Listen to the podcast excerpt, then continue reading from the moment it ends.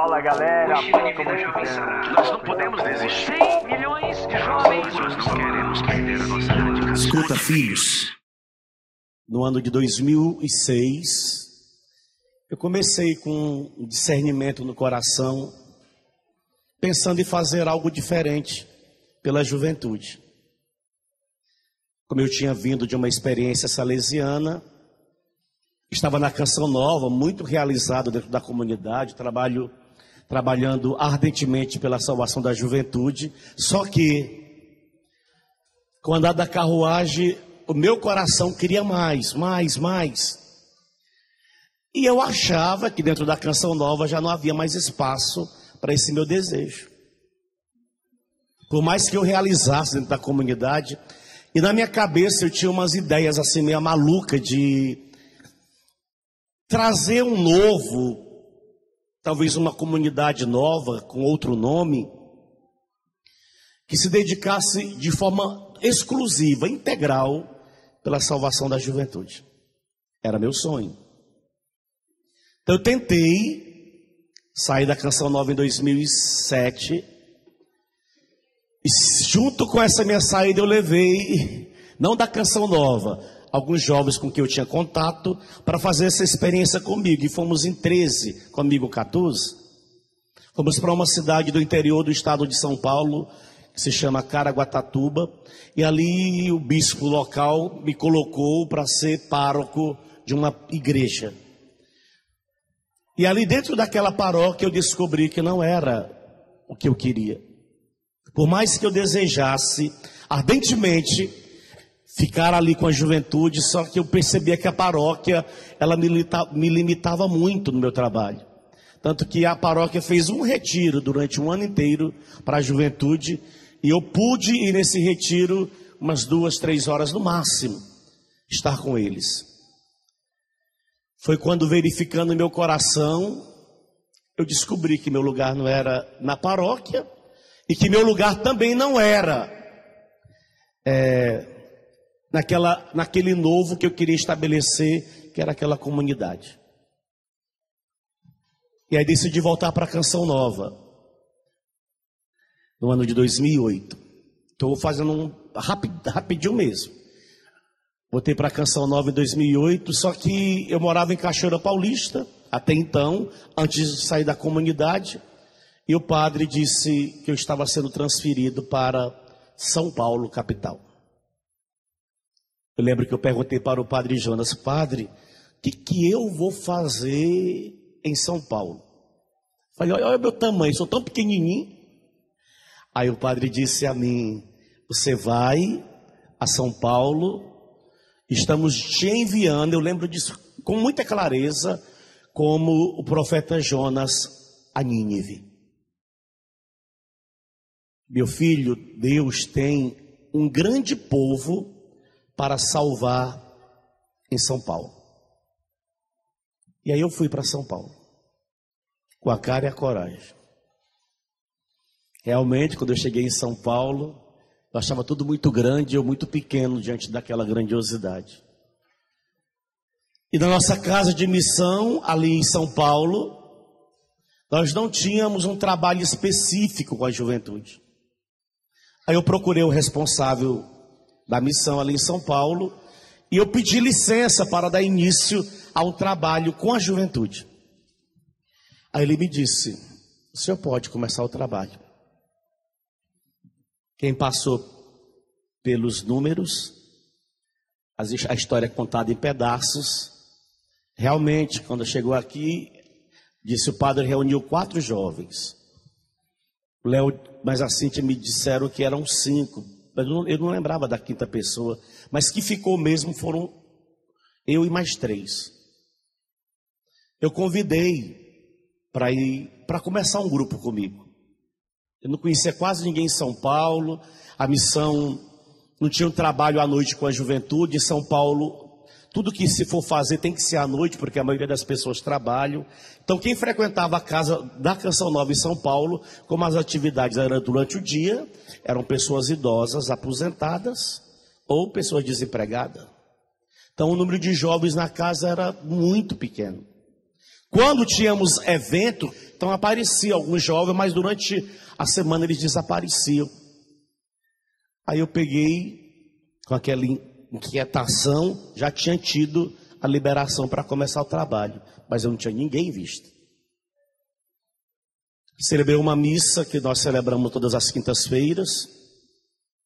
Quando eu terminei a missa, ou tivemos um louvor, antes do louvor teve intervalo e até a missa. Nesse intervalo do louvor, eu estou saindo para o lado da lanchonete e uma garota está entrando. Nunca tinha visto ela na minha vida. Vi naquele exato momento. Na hora que eu passei por ela, ela passou por mim, eu agarrei no braço dela assim. Oi, tudo bem? Ela respondeu assim, tudo bem mesmo. Falei, qual o seu nome? Aí ela respondeu, Cíntia. Falei, Cíntia? Ela, Cíntia. Eu falei, eu queria te fazer um convite. Nunca tinha visto ela na minha vida, primeira vez estava vendo. Queria te fazer um convite. Ela, qual convite? Eu disse assim, você não quer começar um grupo de jovem comigo? Aí ela disse, quero.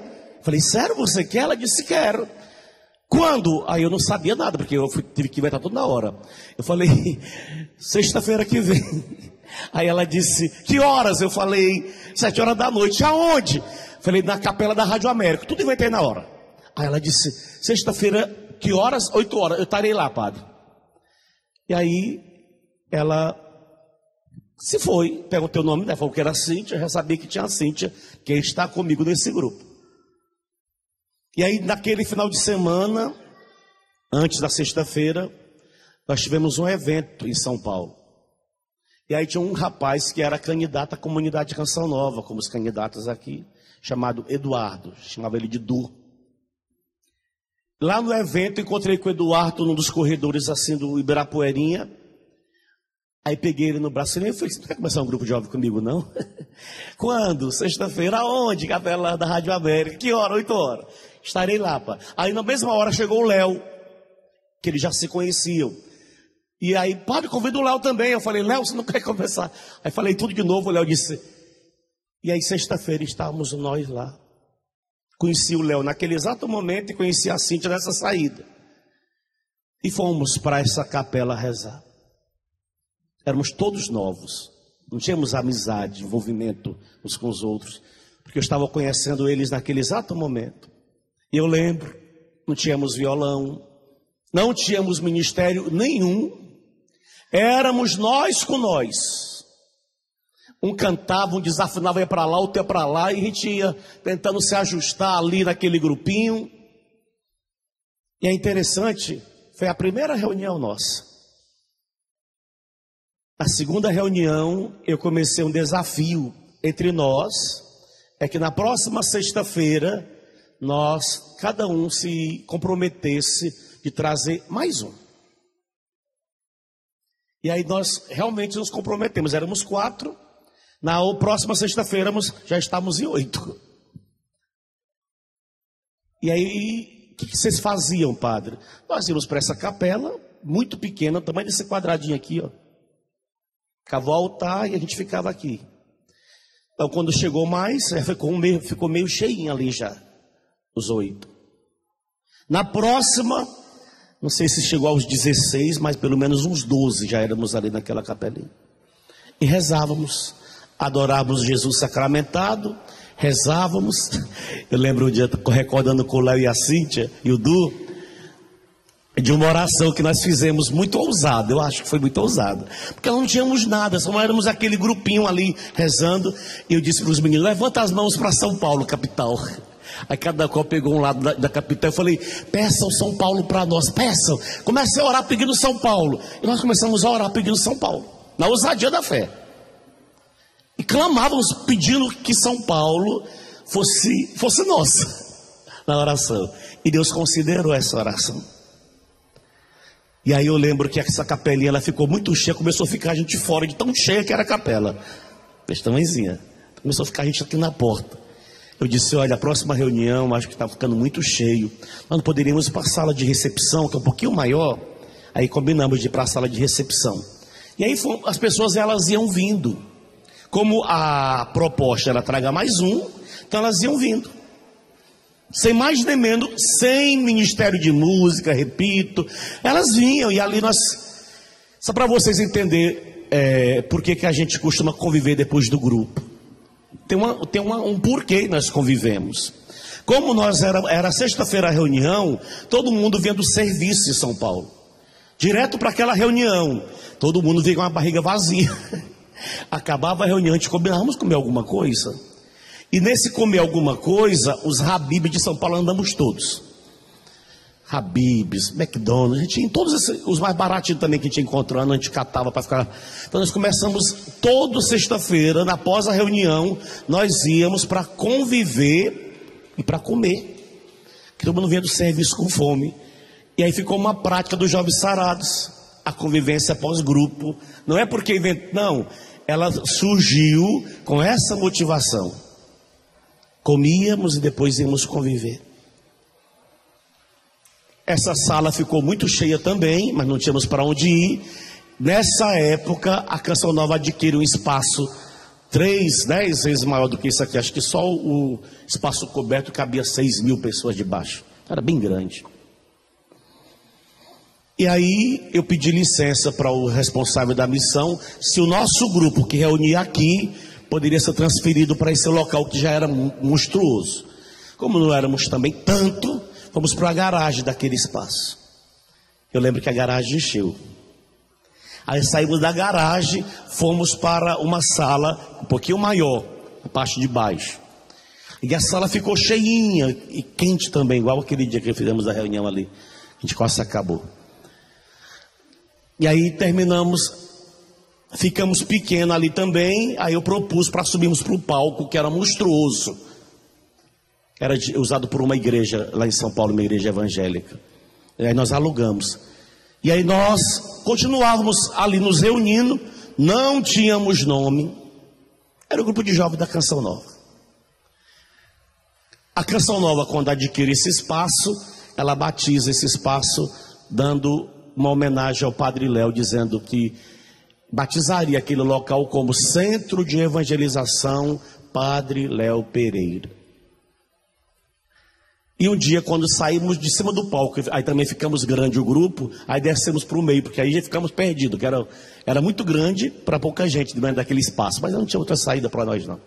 E aí nós nos reunimos, eu lembro, como nós não tínhamos grupo, eu levei para uma das reuniões a proposta, filhos, nós não temos nome, nós estamos debaixo dessa cobertura, em homenagem ao Padre Léo. O Padre Léo escreveu um livro chamado Jovens Sarados. Vocês aceitam que nós nos batizemos como jovens sarados, como uma homenagem ao saudoso Padre Léo? Aí foi unânime na hora, todo mundo aplaudiu, concordou. Por esse motivo é que nós nos chamamos de jovens sarados. A origem é por causa desse centro de evangelização e ele era em homenagem ao saudoso Padre Léo. A Canção Nova não fica muito tempo com esse espaço porque o aluguel era muito caro. E nós não tínhamos dinheiro para pagar. Tivemos que devolver esse espaço. O grupo já estava com mais de 100 jovens. E agora, vamos para onde? Fomos para a igreja do Líbano, onde a, igreja, a Canção Nova celebra toda segunda-feira. Quem assiste Padre Adriano Zandoná, naquela igreja. Só que chegando naquela igreja, sem jovens, falando alto, como vocês falam, brincando. O pároco daquela igreja, que era libanês, não gostou muito da nossa presença. E aí falou para a responsável dos eventos ali da, da casa de missão que não nos queria mais ali. Aí ela chegou para mim e disse: Padre, o padre não quer mais a presença de vocês aqui. Aí eu olhei para ele e disse: E eu vou para onde agora com todos esses jovens aqui? Ela disse: Eu não sei. Eu só sei que ele não quer vocês mais aqui. E nós não podemos brigar, porque o espaço é deles. Eu disse: Meu Deus, e agora? Estamos, o grupo vai se acabar. Aí eu reuni o pessoal da coordenação e disse: Filhos, aconteceu esse fato, eles não nos querem, mas eu recebi licença para nós nos reunirmos em qualquer lugar. Se vocês conseguirem um espaço aqui em São Paulo, aí começamos a correr atrás de uma possibilidade.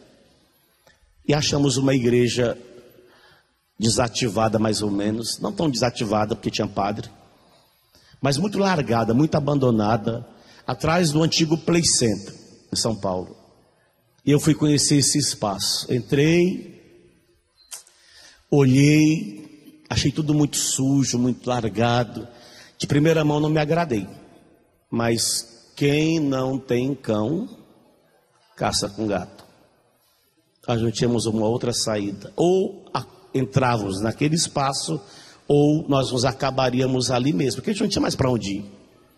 Tínhamos a boa vontade, mas não tínhamos mais lugar. Sabe como é que chamava a paróquia? Paróquia Nossa Senhora das Angústias. Nome que eu nunca gostei, mas tudo bem. Eu ia para lá, o nome não me atraía. Mas eu ia, Nossa Senhora da Angústia estava lá e eu ficava lá. E aí, que come, que come, como começou a acontecer as missões? Grupos de jovens começou a vir, começaram a vir toda. Nossa reunião era domingo à noite, como hoje. Todo domingo à noite eles viam a cidade de Tiradentes, São Bernardo dos Campos. Eu falei, meus filhos, vocês viajam quantas horas para chegar no grupo? Ah, padre, mais ou menos uma hora, uma hora e meia. Eu falei, tudo isso? Tudo isso. Aí um dia eu disse assim para eles: por que, que vocês não começam esse mesmo grupo que fazemos aqui, lá na paróquia de vocês? Pode, padre? E eu falei: se eu não podia, agora pode. Fala com o padre de vocês. Se o padre aceitar, a gente começa a missão lá. O trabalho, não chamava missão não. Começa o grupo lá. E aí falaram com o padre, o primeiro padre, Padre Maria José, ele acolheu. José Maria, ele acolheu. E aí começou a primeira missão, cidade de Tiradentes, em São Paulo. Não é uma missão expressiva, mas está lá até hoje, graças a Deus, meus filhos. E aí começou a vir, eu lembro que eles vinham em 11 de São Bernardo dos Campos. Eu fiz a mesma proposta, fiz, eu não quero começar lá. Eles procuraram um padre, um padre acolheu também a proposta. E eles começaram a missão em São Bernardo dos Campos. Teve um evento em Cachoeira Paulista, nós já começamos, já trabalhávamos com os Maranatás. Alguns meninos convidaram pessoas de longe para vir fazer o Maranatá. Então veio pessoas de Cuiabá. Aí o rapaz nos conheceu, gostou da gente, disse: Padre, eu vou levar um ônibus para o carnaval de vocês. Falei: Sério, de Cuiabá? Aí trouxe povo de Cuiabá. Não veio um ônibus, mas veio uma van. E aí, quando eles fizeram Maranatá, ficaram como vocês ficam empolgados e levaram a proposta para Cuiabá. E aí começou Caraguatatuba, suas missões mais antigas. E daí não parou mais. E aí eu quero ir encerrando dizendo qual é a nossa nosso objetivo por excelência, a nossa missão por excelência. Nada mais, nada menos do que salvar almas. Uma vez que a nossa foi salva, nós queremos que outras pessoas experimentem dessa salvação. Se o padre fosse abrir aqui o microfone para vocês escutarem alguns testemunhos, é que o tempo não é suficiente para hoje, para você entender o porquê que a gente não para, porque essa loucura dentro dos nossos corações de acabando o acampamento, de ficar aqui com vocês até a hora que for necessário, estando com vocês nessa loucura. Primeiro eu acredito, eu padre acredito no meu pai fundador, Padre Jonas Abib. Eu tenho consciência dentro da minha alma que Jesus está voltando. Essa consciência ninguém tira de mim. Jesus está voltando. Ele está muito próximo de chegar. Quando que é, não sei. Mas que ele está chegando, ele está chegando.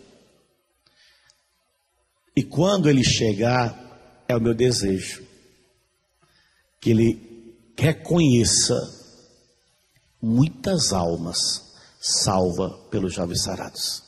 Esse é o meu sonho. Que nosso Senhor, quando ele vier, ele diga aos jovens sarados: obrigado, obrigado. Ele diga a você, não eu, Padre. O Senhor diga a você: obrigado, obrigado, obrigado, obrigado. A cada um por aquilo que você fez. Eu estou aqui.